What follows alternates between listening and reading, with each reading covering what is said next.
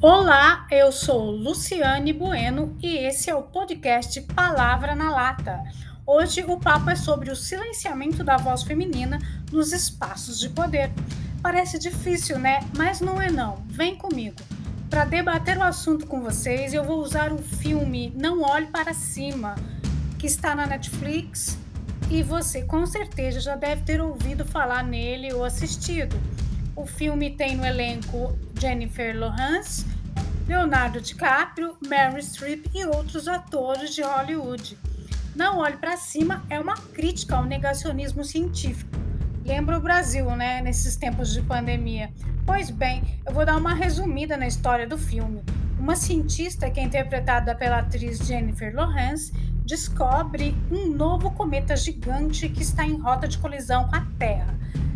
O Leonardo DiCaprio ele faz o cientista-chefe no filme, né? Então, diante da descoberta dessa cientista, os dois cientistas eles vão anunciar a iminente tragédia que está para acontecer na Terra à presidente dos Estados Unidos, que é interpretada pela Meryl Streep.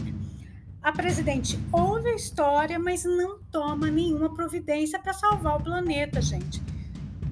Os dois cientistas, então, eles vão pro procurar um programa de televisão, mas não são levados a sério. A cientista então explode e diz que todo mundo vai morrer por causa do cometa. E tem um detalhe: ela diz isso gritando. Os apresentadores então alegam que ela está nervosa então começa o silenciamento dessa cientista que não, que não repercute nem sequer nas redes sociais. Então eu pergunto, por que, que essa cientista foi silenciada, já que a informação que ela deu era muito grave? Bom, a resposta está ligada ao processo histórico, no qual a mulher sempre foi vista como um ser inferior ao homem. Ela ficava restrita ao espaço doméstico para criar os filhos, cuidar da casa e procriar, porque até o prazer sexual era negado a nós mulheres. A mulher não podia votar, ela não podia estudar.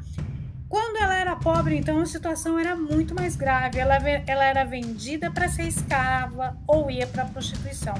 Isso tudo, gente, aconteceu na antiguidade, no Egito e na Grécia. Na Idade Média, então, a Igreja Católica tinha muita influência e ela tinha tudo tinha que ser conforme o que ela exigia. E se a mulher tivesse outra religião, ela era considerada bruxa. Vocês sabem qual era a punição? Ser queimada viva. Se ela fosse pega traindo o marido, então ela ia para a fogueira. A história é sinistra. O tempo passou e aos poucos a mulher foi ganhando espaço na sociedade. No que se refere aos direitos humanos, a Convenção da Eliminação de Todas as Formas de Discriminação contra a Mulher na ONU aconteceu em 1979. Foi o ano que foi promulgada essa convenção.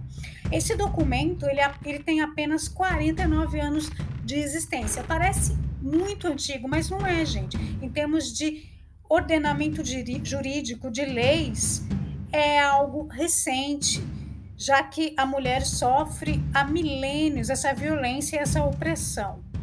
Então, dá para entender agora por que, que a mulher não é escutada nos espaços de poder, mesmo no caso de uma cientista, como é o caso da personagem da atriz Jennifer Lawrence no filme Não Olhe para Cima. E tem algumas pessoas que afirmam que esse silenciamento é apenas mimimi. Não, não é não é o reflexo de uma cultura machista e misógina que ainda é forte na mente das pessoas, inclusive de mulheres. É sinistro, gente. Quer ver um exemplo? Quando uma mulher ela denuncia que foi estuprada, a gente vê logo na mídia é, essa história e logo aparecem nas redes sociais é, pessoas afirmando que a mulher é culpada pelo estupro. Isso é muito, muito comum eu fico indignada. Estupro ou qualquer forma de violência contra a mulher nunca é culpa dela. Então, a gente tem que levantar a voz e ocupar os espaços de poder, sim, na política mesmo. Já passou da hora. Só com mais deputadas, senadoras, vereadoras, governadoras, prefeitas e até presidentes a situação vai melhorar para as mulheres. Então, novas leis vão ser criadas para que a gente tenha novos direitos preservados, nossos direitos preservados e melhorados.